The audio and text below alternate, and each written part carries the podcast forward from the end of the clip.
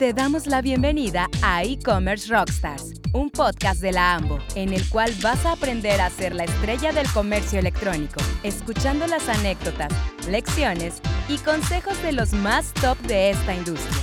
No te quites los audífonos y acompáñanos en cada capítulo.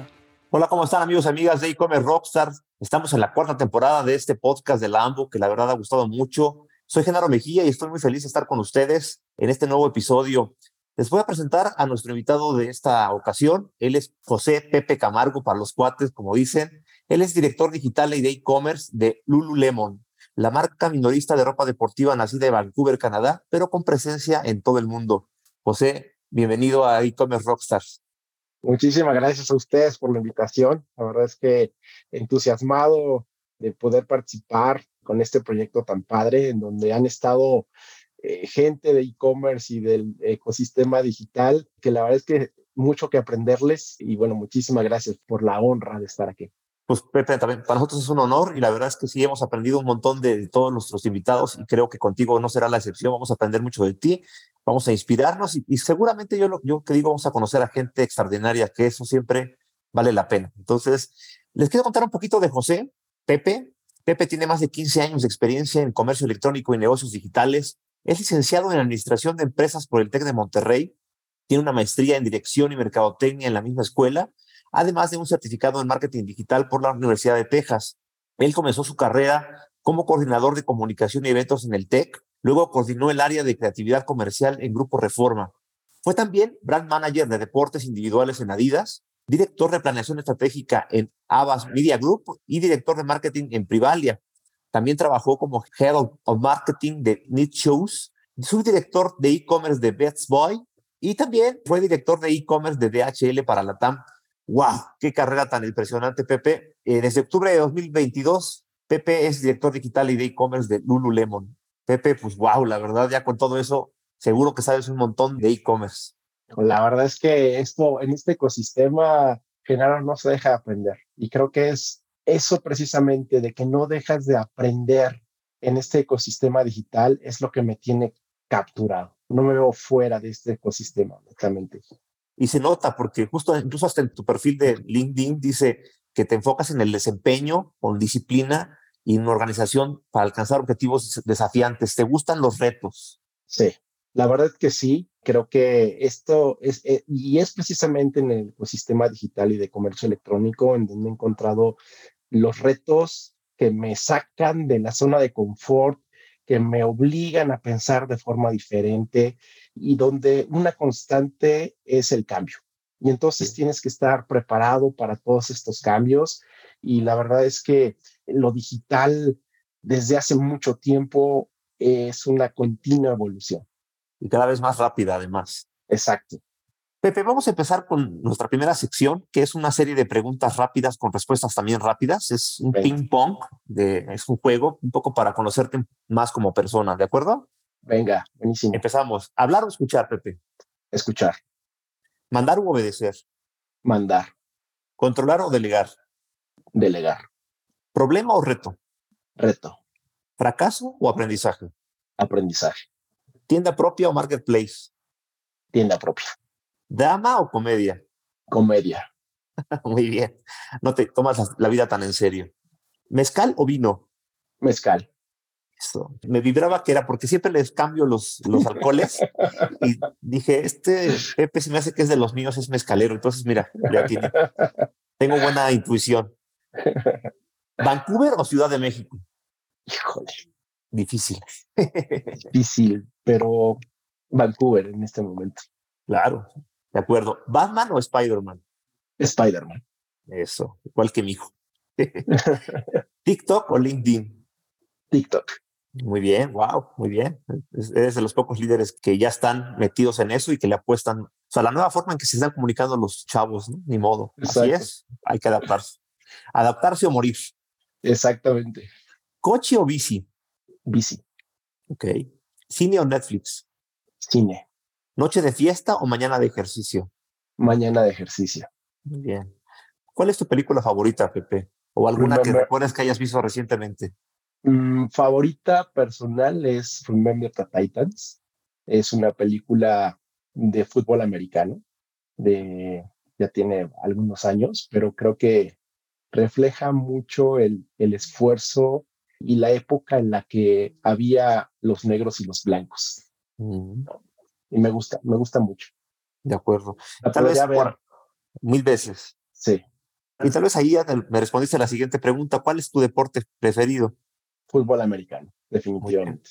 Perfectamente. También me gusta mucho el. Soy más basquetbolero, pero también el segundo para mí es el americano. Me encanta toda la, la, filosofía que hay detrás de toda esta mística de equipo que hay detrás de los, de los equipos de americano. La verdad es que muy bonita. Este, se crean familias allá adentro. Sí, creo que es uno de los deportes más formativos. es duro, pero es parte de esa magia, ¿no? Exacto. ¿Alguna novela, algún libro de ficción o algún autor preferido de ficción? Mira, la verdad es que soy un fan empedernido de Star Wars. George Lucas es para mí uno de los autores que me capta, ¿no? Eh, soy muy poco objetivo con todo lo que se refiere a Star Wars, ¿no?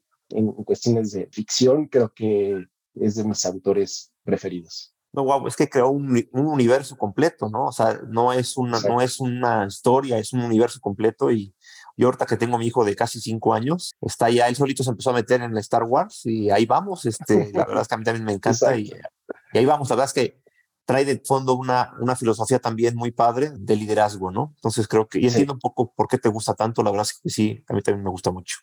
¿Cuál sería el rasgo más importante de tu carácter? Lo que más domina en Pepe, ¿cuál sería? Me considero una persona muy positiva, muy optimista. Muy bien, me encanta, optimismo. ¿Qué es lo que más te gusta de ti? Que no me canso. Mm. Soy incansable, la verdad. Bien. ¿Y hay algo que no te guste? Soy muy, soy muy clavado, soy muy apasionado, soy, soy alguien muy intenso cuando las cosas me, es parte de mi, de mi vida. Y eso tengo que bajarle a veces. Sí, en casa también me dicen luego que le baje un poco a mi, a mi velocidad, pero sí, eh, es, es muy bueno, creo que es un rasgo que hemos visto en estos casi finales, estamos por, por cerrar ya casi la cuarta temporada, hemos visto este rasgo en las y los líderes que hemos entrevistado, porque me parece que si no, no se logran las cosas, tiene que ser una pasión, que te quema por dentro, tiene que ser esta fuerza que te impulsa y justo ahí se, donde se salen los líderes, los que mueven y cambian las cosas. Pero también hay un momento en el que seguro pues topamos con pared porque sé que te pasa con la familia, con algunos amigos tal vez seguramente, o con el equipo. Sí, sí, sí. Y en los demás, ¿cuál sería la cualidad que más aprecias? ¿Qué sería necesario para ser amigo de Pepe? Saber escuchar y saber compartir. Creo que, o sea, sí es escuchar y a la vez compartir tu experiencia, ¿no? O sea, tu sentir, tu punto de vista. no, no, me gusta que quienes me rodean se queden callados o, o, se queden con algo, ¿no? Me gusta esa gente que te la suelta, ¿no? Que te dice las cosas como piensa, cómo se siente. Creo que eso lo aprecio muchísimo. Que no te quedes callado, que digas las cosas como las piensas, como las sientes. Claro, la honestidad también, ¿no? Muy bien. ¿Hay algo que te haga enojar, que te saque de tus casillas? Las mentiras mm. y que crean que no, no la caché, ¿no? O sea, que crean que no, no te das cuenta cuando te están mintiendo. Creo que es eso. Sí, de acuerdo. ¿Hay alguna actividad que disfrutes más en tu día, en tu vida? Lo que más, o sea, el momento, digamos, de Pepe, el momento en el que tú te sientas más pleno en tu día. Hacer ejercicio, ¿sabes? Me gusta mucho salir a correr, salir a la bicicleta, hacer ejercicio, me desconecta, pero me conecta conmigo mismo. Qué bonito, sí, es cierto, es necesario. Sabemos que ser feliz pues, es un concepto muy difícil de definir, más bien es que hay que vivirlo. Pero para ti ser feliz, ¿qué es? Va a sonar romántico, Genaro, pero me hace muy feliz ver a mis hijos felices, ¿no? Ver a, a, mis dos pequeños disfrutando lo que hacen, encontrando su camino, sonreír, estar disfrutando sus etapas, ¿no? Eso, eso a mí, la verdad, me pone muy, muy feliz. ¿Qué edades tienen tus hijos? Tengo uno de 8 y uno de 15.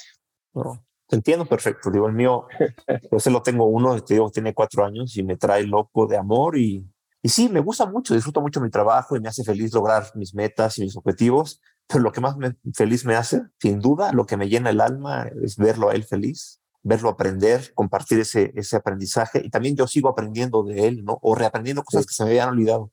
No, cañón, te enseñan cosas que tú olvidas, ¿eh? Sí.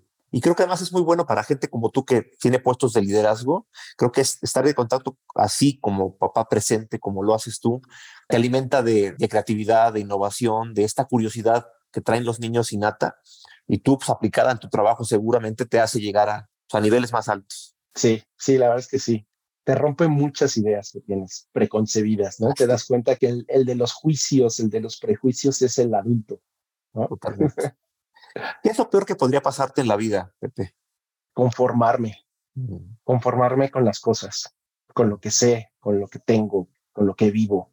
Eso, eso creo que es lo más, lo peor que me podría pasar, ¿no? El conformarme. Lo entiendo, muy bien. ¿Y cuál sería tu peor frustración o cuál es, ha sido la peor frustración eh, en tu día a día como en tu trabajo? Mira, yo creo que una frustración que tengo que, que he soltado, creo que fue cuando nos dieron la noticia de la salida de Best de México. Y fue una frustración porque, para mí, porque no nos dejaron pelear, no nos dejaron patalear esa decisión. Y creo que fue una, una frustración que tuve que quitármela para no pasársela a, a mi equipo de trabajo, que tenía que avisarle que pues nos quedábamos sin trabajo, ¿no? Pero el hecho de, de no poder pelear la decisión creo que ha sido una de mis mayores frustraciones. Claro. Y seguramente con muchos argumentos que tenías a favor, ¿no? Exactamente. sí. uno, uno se enamora de lo que hace y son pues parte, digamos, parte de la creación, parte de lo que nos, nos engancha y sí cuesta trabajo soltar algo que haces, al que le has dedicado tanto cariño y tanto tiempo, ideas, ¿no? Sí, pero fíjate que también en ese sentido creo que aprendí a soltar. Aprendí a soltar porque si no soltaba, esto no iba a seguir evolucionando, ¿no? Y creo que una de las cosas que también me ayudó muchísimo es que logré acomodar a todo el equipo de trabajo.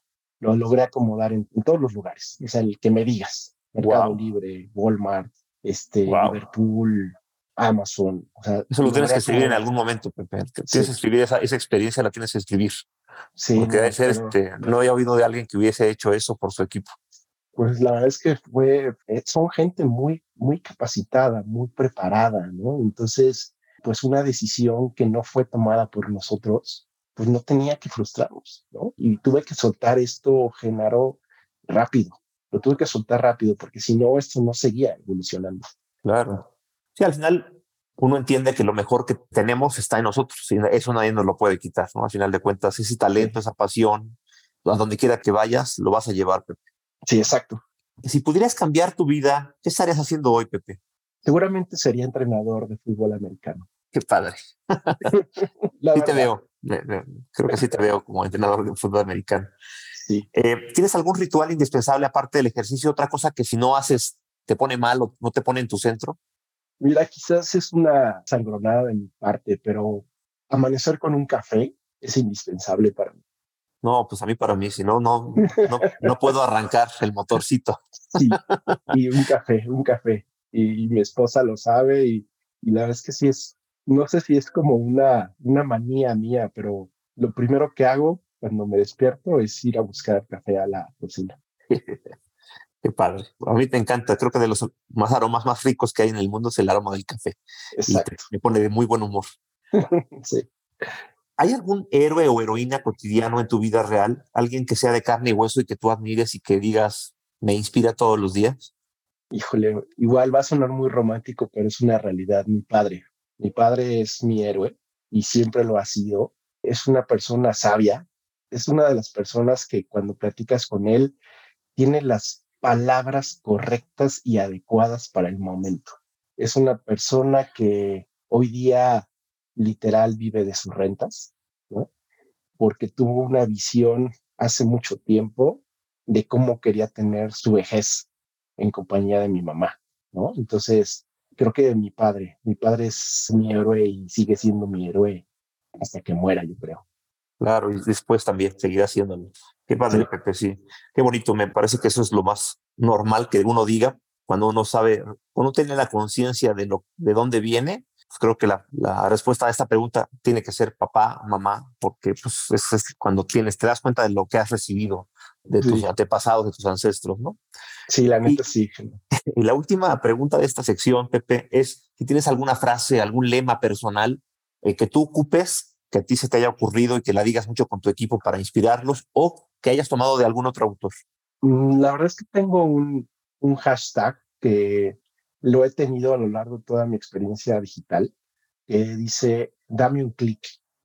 Dame un clic, para mí ha sido como una forma de transmitir a los equipos una predilección por tu sitio, por tu trabajo, por seleccionarte a pesar de la competencia, a pesar de diferentes factores. Creo que el hecho de, cuando yo les menciono, dame un clic, es porque quiero tu preferencia, ¿no?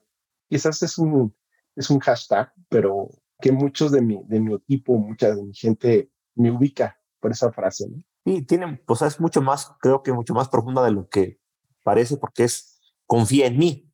Exacto. Elige, elígeme a mí, ¿no? O hagamos equipo juntos, eh, no sé, piensa que aquí va, vas a encontrar algo que estás buscando y, que necesitas, ¿no? Me, gusta mucho. Híjole, amigos, amigas, pues como ven, estamos platicando padrísimo con Pepe Camargo, él es director digital y de e-commerce de Lululemon. Vamos a hacer una pequeña pausa para nuestra cápsula Claves del Futuro y regresamos con él. Claves del Futuro, donde los rockstars del e-commerce nos dicen hacia dónde va el mundo. Con una carrera exitosa en varias empresas globales y con una experiencia en transformación digital y comercio electrónico de más de 15 años, Pepe Camargo dice que no estamos en una era de cambios, sino en un cambio de era. Para que los líderes de e-commerce estén preparados para enfrentar los retos de esta era, Pepe recomienda algunas estrategias.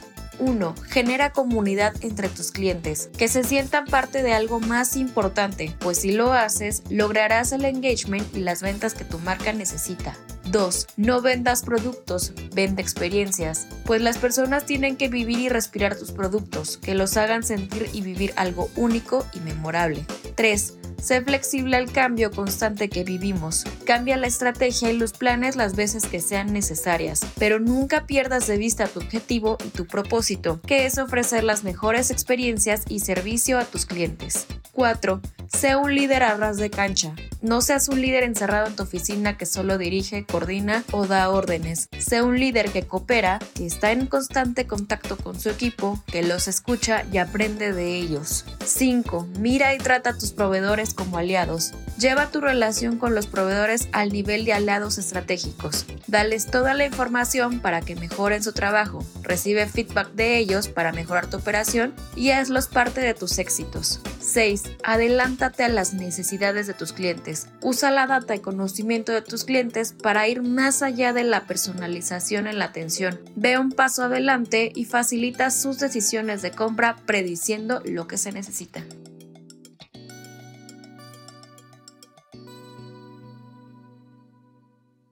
Amigas, amigos de e-commerce Rockstar, estamos platicando bien padre con Pepe Camargo, él es director digital y de e-commerce de Lululemon y vamos a hablar de negocios ahora. Así que Pepe, pues antes que nada me gustaría que nos cuentes un poquito más de Lululemon en México, de su estrategia de negocios, cómo está trabajando en la unicanalidad, qué planes tienen para el futuro cercano, este, pues cuéntanos un poquito de esto que tanto te apasiona, que sé que hoy te mueve todos los días hacerlo y a sonreír y hacerlo con todo el cariño. Así es, Gerardo. Mira, la verdad es que eh, Lululemon en México ya tiene seis años. Prácticamente eh, es uno de los negocios de Grupo Exalta, que quienes son los dueños de o los derechos de comercialización de la marca de Lululemon en México. Y ellos son un distribuidor que ya tiene en México más de 10 años que han traído y se han dedicado a traer marcas de diferentes eh, gamas.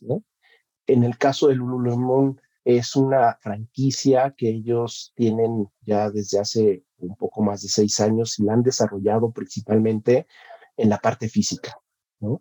Lululemon en México tiene ya nueve tiendas entre Ciudad de México, Estado de México, Guadalajara, Monterrey, Puebla, Querétaro. ¿no?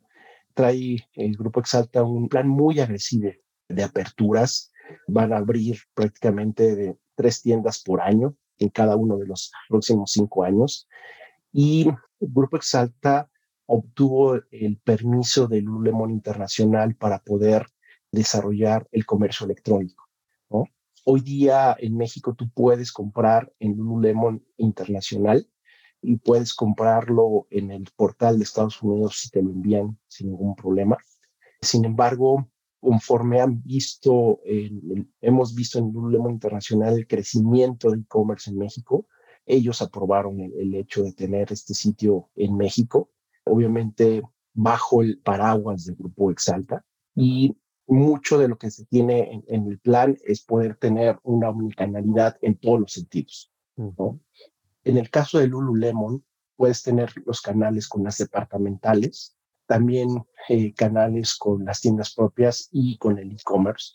Entonces también la idea es que podamos tener cierta omnicanalidad con algunas pruebas en, en algunos marketplaces, ¿no? Pero obviamente todo tiene que ser validado por la gente de internacional. Claro. Lululemon está viendo a México como la punta de lanza para Latinoamérica, ¿no? Y la verdad es que es por eso que México, y lo ves tú ya en, en los números, ¿no? los crecimientos que está teniendo versus un Brasil, que obviamente siguen siendo importantes eh, la gente de Brasil, pero ya los crecimientos que está teniendo México en cuanto a comercio electrónico, pues ya nos pone muy, muy parejos, ¿no? Estaba leyendo un artículo eh, hace algunas semanas en donde la proyección que tiene México nos va a poner arriba de Brasil en los próximos dos años. Entonces, es ahí donde Lululemon no quiere, no quiere perderse esa, esa oportunidad en México. Y bueno, el sitio ya prácticamente está listo y va a salir en los próximos meses. Y la verdad es que eh, la gente y el público lo está pidiendo desde hace mucho tiempo. Y la verdad es que Lululemon mucho de lo que le invierte es a la generación de una comunidad, porque en ese entendido sabemos nosotros que si invertimos y generamos comunidad, el engagement y las ventas vienen en consecuencia. Si tú te fijas, eh, actualmente el Grupo Exalta lo que ha hecho es hacer que se genere esta comunidad para que la gente sude con nosotros, para que la gente practique eh, disciplinas deportivas con nosotros y mucho tiene que ver también el enfoque de experiencia. Dice nuestro CEO en Lululemon Internacional que lo que nosotros vendemos en realidad es experiencia.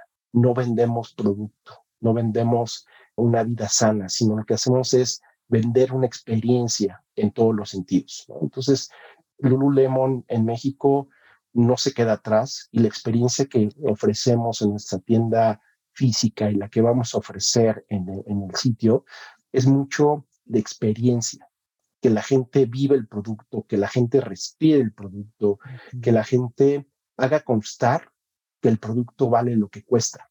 Y eso es mucho de lo que nosotros a nivel global y en México hacemos, Genaro, poder ofrecer experiencias en todos los sentidos y en todos los canales.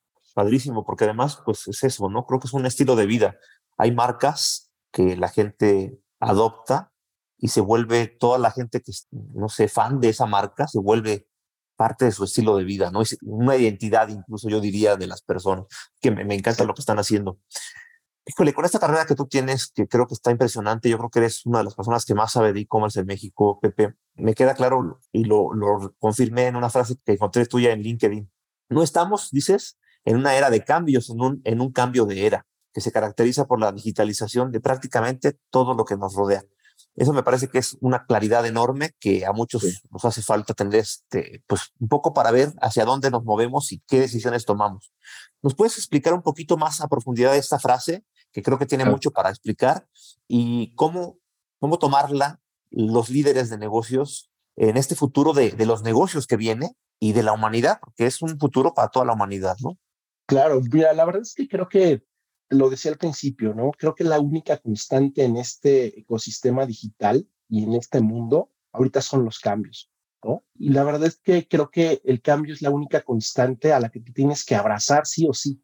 Y en ese cambio, desde mi punto de vista, creo que tienes que estar preparado, tienes que tener en tu mente diferentes escenarios sin perder el objetivo final.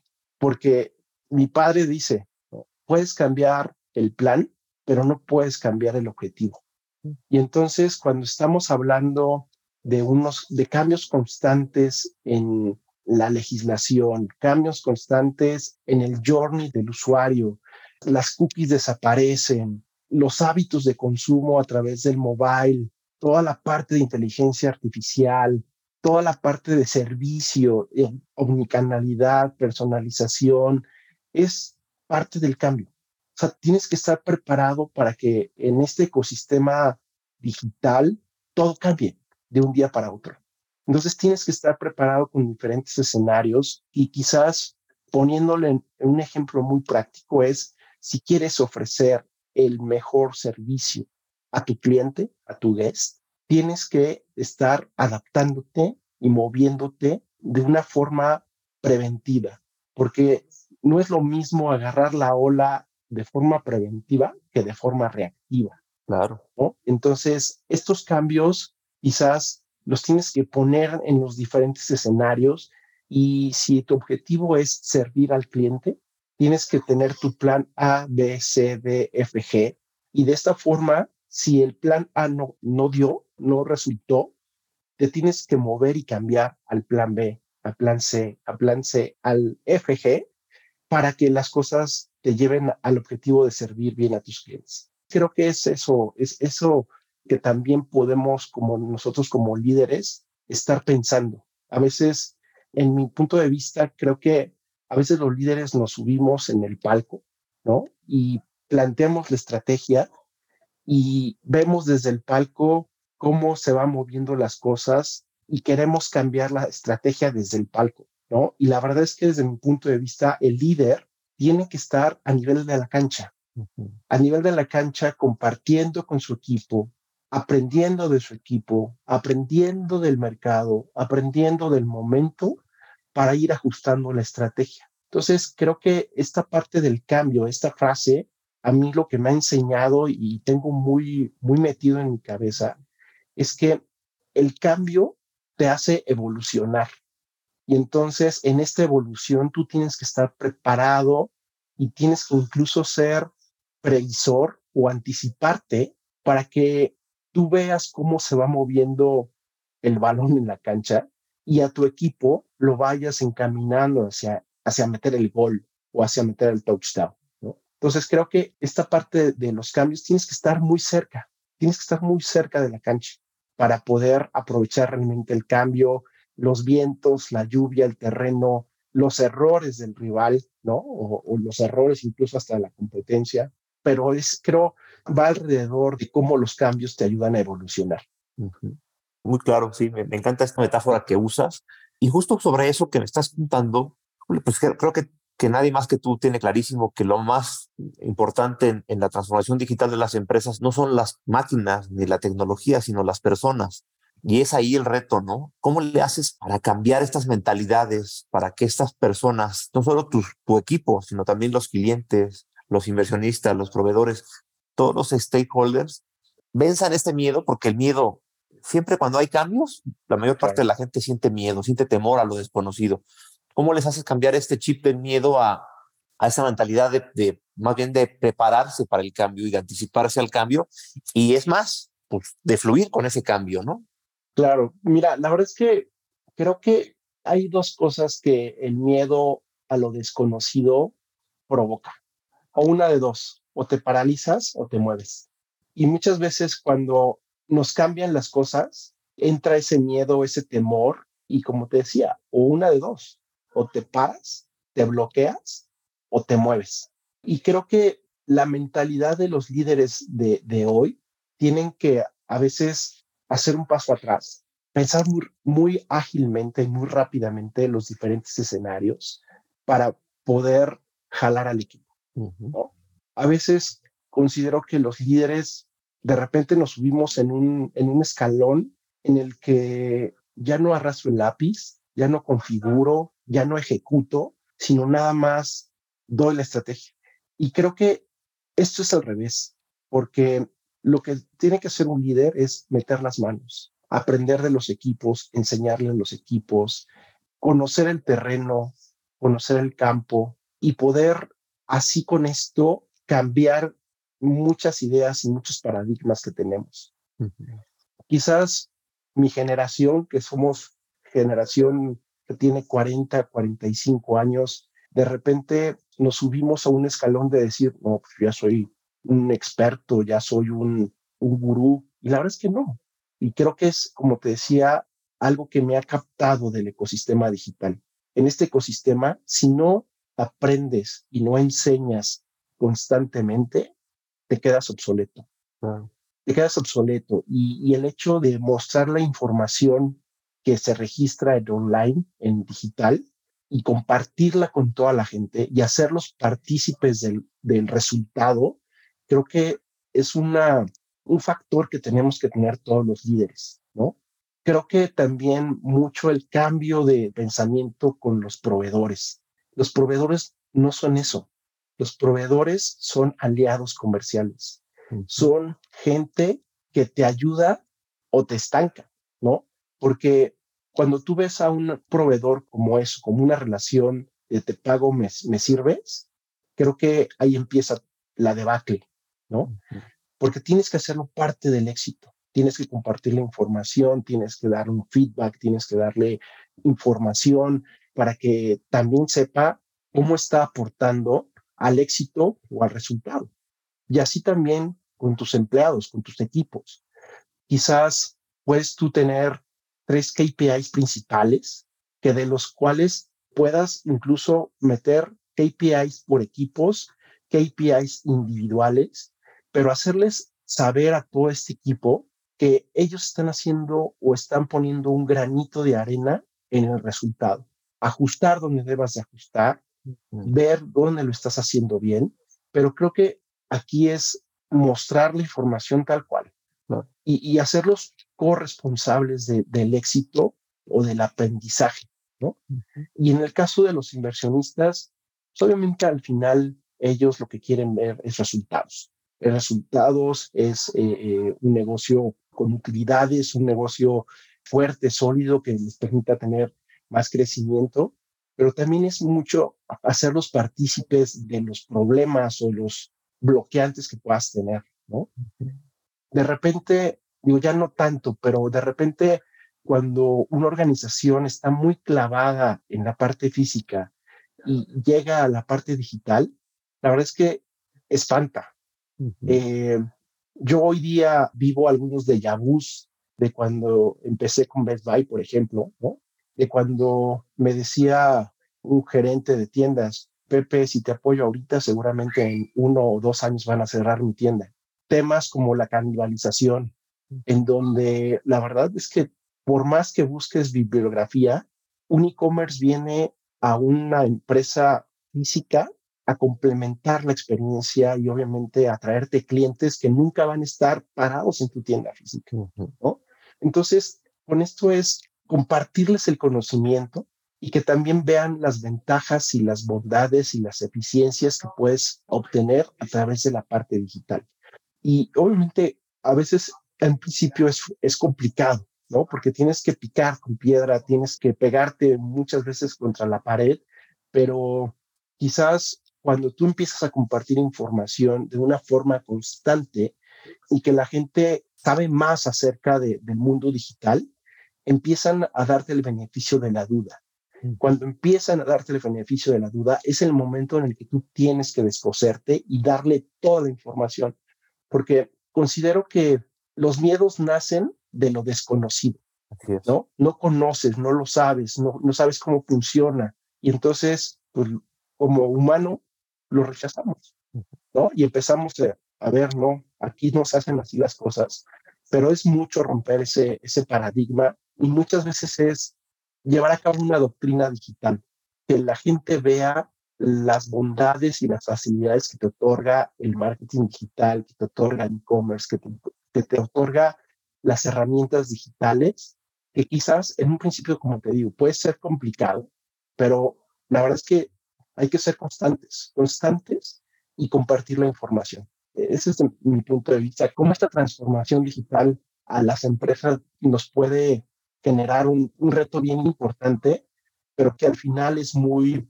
nutrido ver los resultados.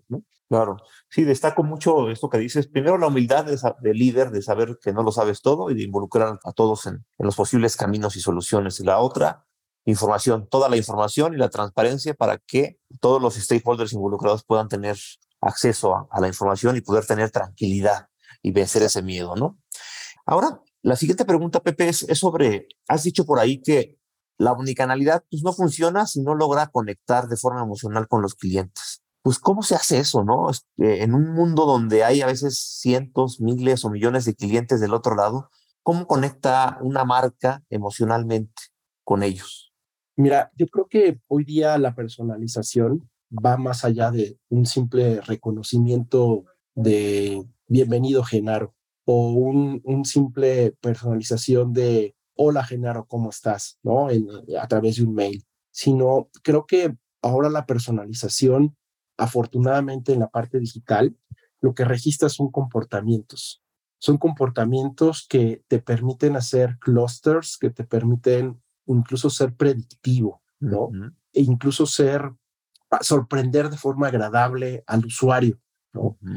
Y cuando hablas de una omnicanalidad, creo que toda la información que tienes en cada uno de los canales es complementaria.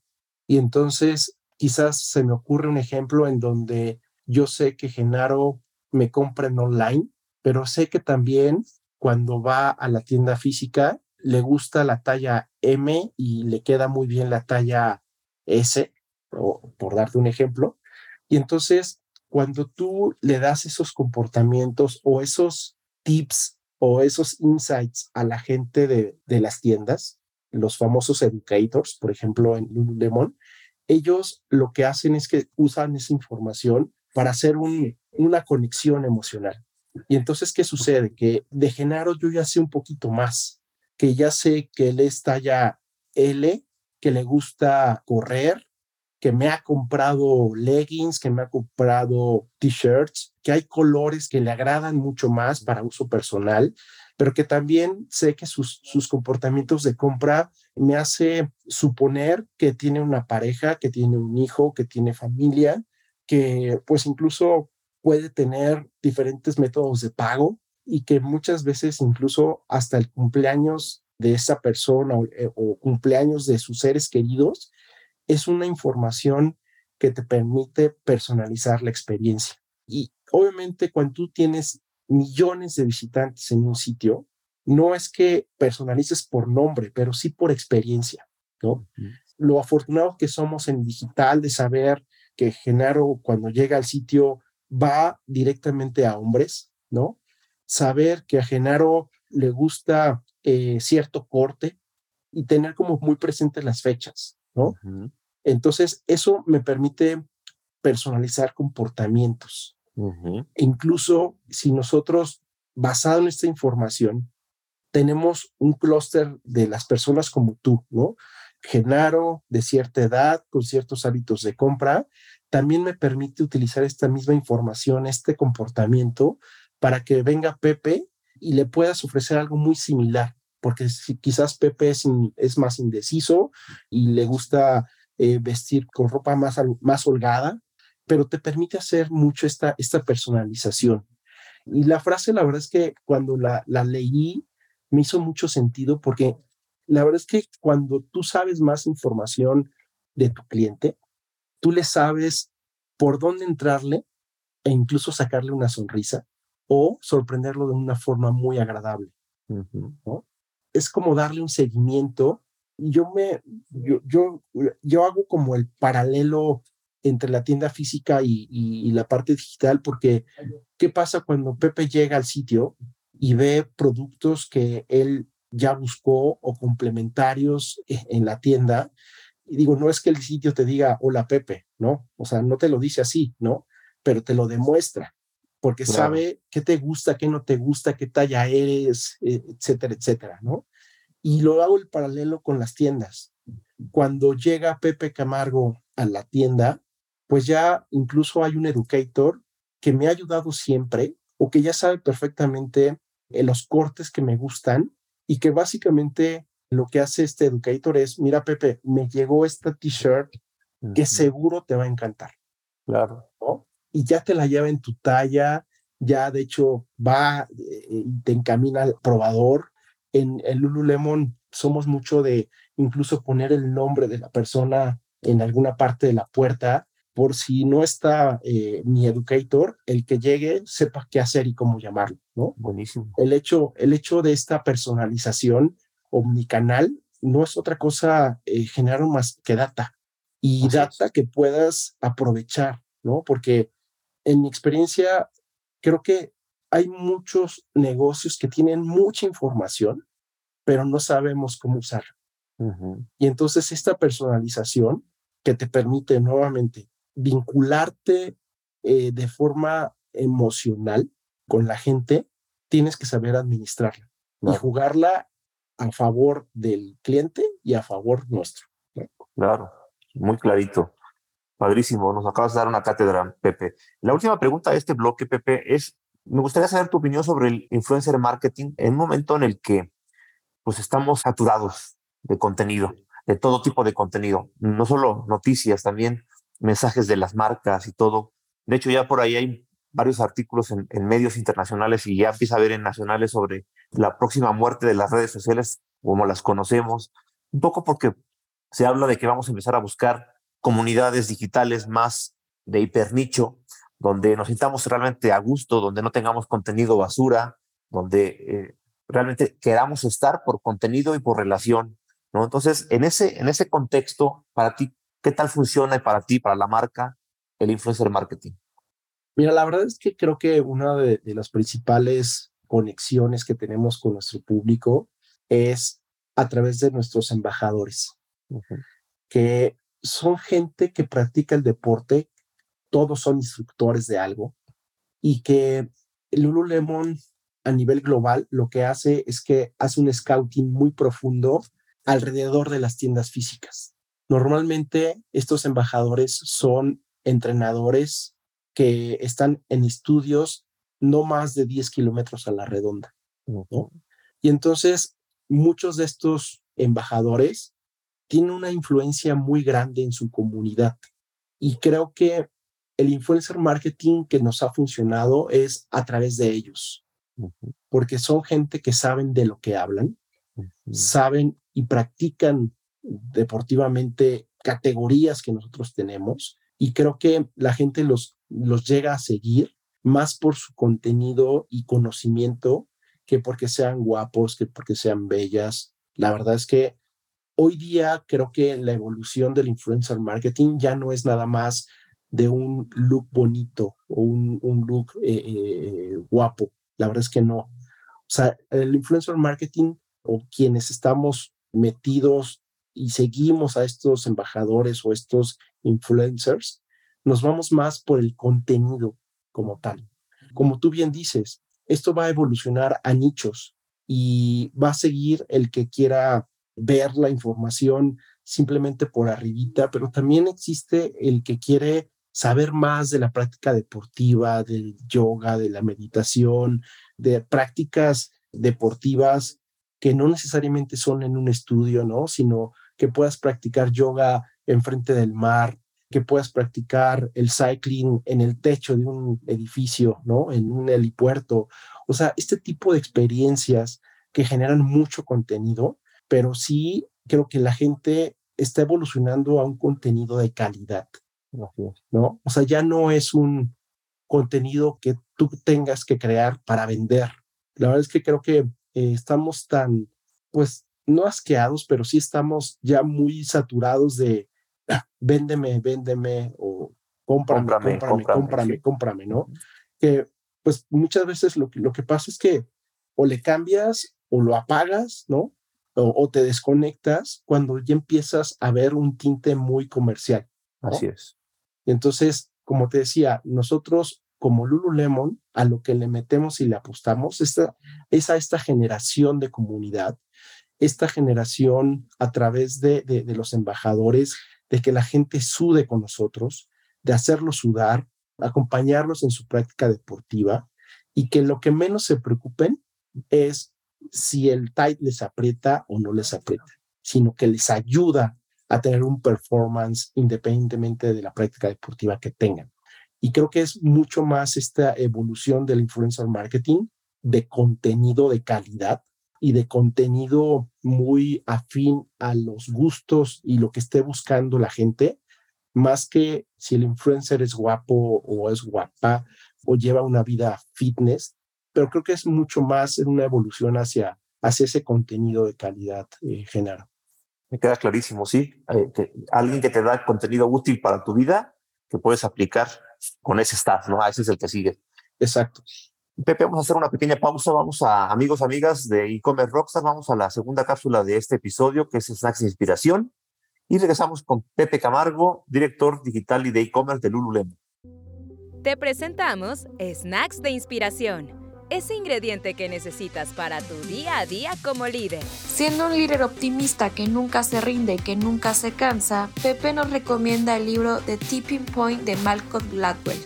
El punto de inflexión es ese momento mágico en el que una idea, tendencia o comportamiento social cruza un umbral, se inclina y se propaga como la pólvora. Así como una sola persona enferma puede desencadenar una epidemia de gripe, un empujón pequeño pero dirigido con precisión, puede causar una tendencia de moda, la popularidad de un nuevo producto o una caída en la tasa de criminalidad.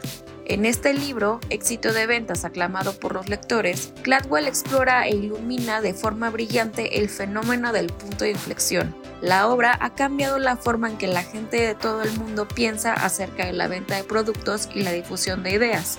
Sobre el libro, Pepe asegura que hay momentos en tu vida que son parteaguas. En esos momentos lo único que necesitas es regresar a lo básico, regresar a lo simple, a tus bases, porque la decisión que tomes como líder no solo cambiará tu vida, sino la vida de todos los miembros de tu equipo.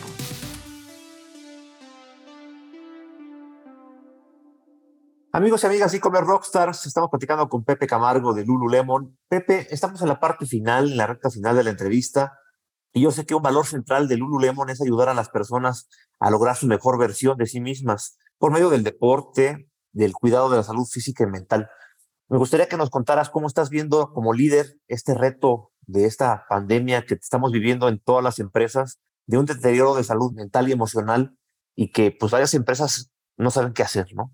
Claro, mira, la verdad es que creo que eh, la pandemia trajo muchas cosas positivas y otras no tanto, ¿no? De repente, creo que ese equilibrio emocional, mental, encerrado en un lugar de cuatro paredes, pues no ayudó mucho.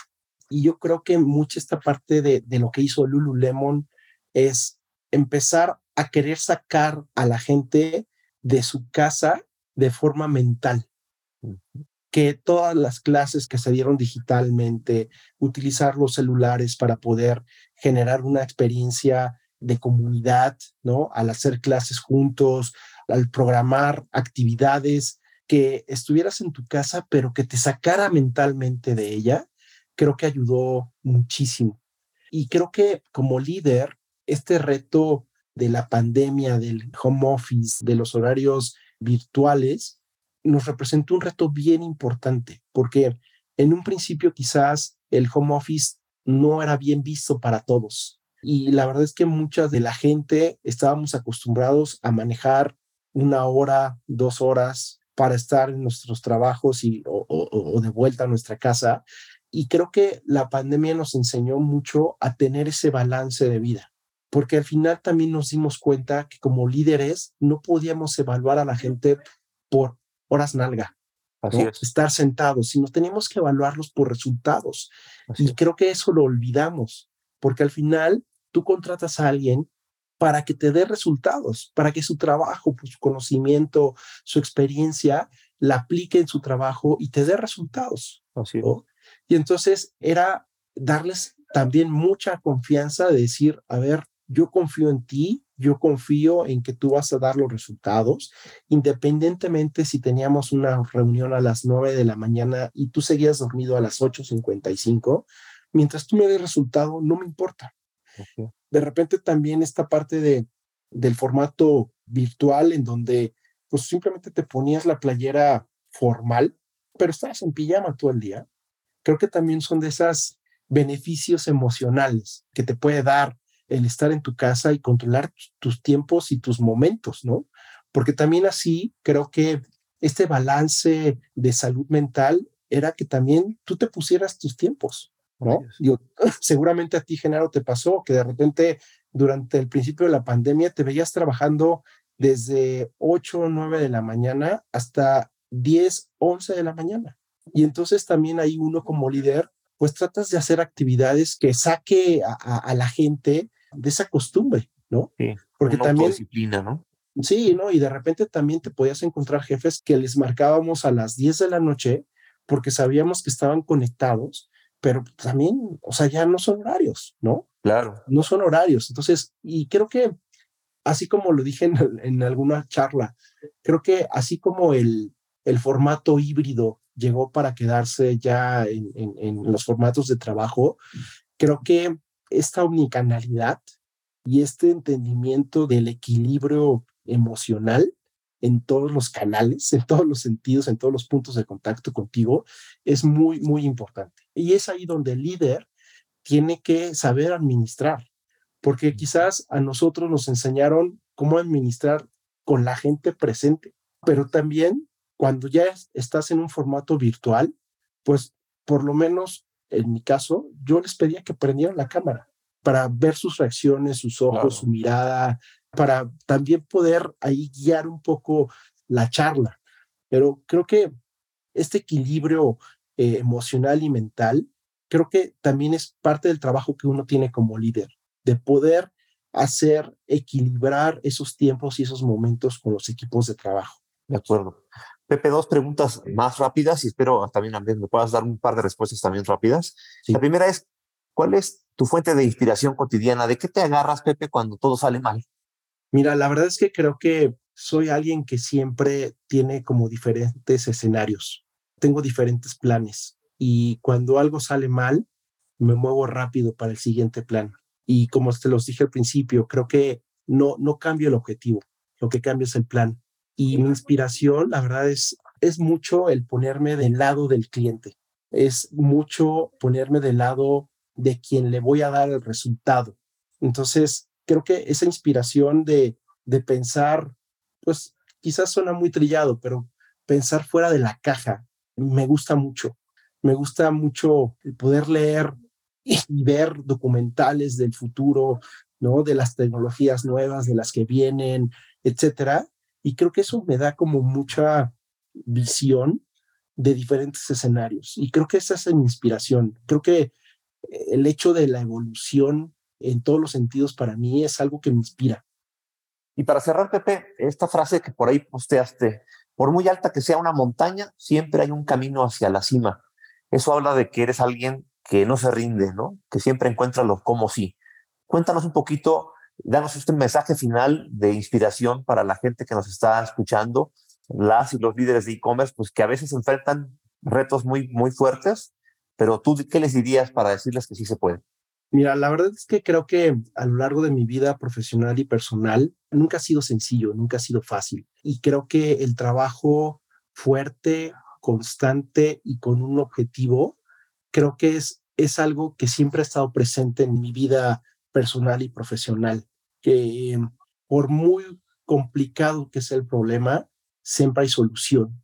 Creo que a veces peco de optimista, peco de positivo, peco de verle lado, el lado bueno a las cosas, pero creo que la actitud en todo momento tiene que ser la mejor, porque desde mi punto de vista creo que si vas con una actitud mala, con una actitud baja, de inicio ya, ya estás perdiendo.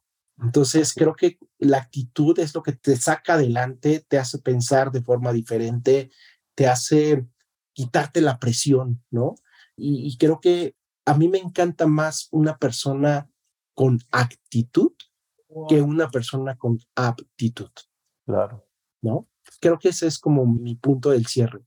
Creo que, que la actitud es muy importante en la vida. Para lo bueno y para lo malo, la mejor actitud marca la diferencia. Pepe, muchísimas gracias. La verdad es que creo que tienes razón. Una mala actitud puede convertirse en tu peor enemigo y ya hacer que no logres nada de lo que tenías pensado lograr. Eh, ha sido padrísimo platicar contigo, Pepe. Gracias por estar acá en e-commerce Rockstar. Muchísimas gracias a todos. Muchas gracias por la oportunidad y bueno, un placer, un placer. Gracias, Pepe. Amigas, amigos, esto fue e-commerce Rockstar. Platicamos con Pepe Camargo, director digital y de e-commerce de Lululemon. Nos escuchamos en la próxima. Yo soy Genaro Mejía. Hasta pronto. Conoce más tendencias, noticias y consejos en Café con Digital, un boletín diario con las actualizaciones mundiales sobre comercio electrónico. Más información de esta iniciativa en nuestras redes sociales de AMBO. Gracias por ser parte de este episodio. No te pierdas el siguiente y sigue aprendiendo de los expertos en e-commerce. Esto fue E-Commerce Rockstars, un podcast de la AMBO.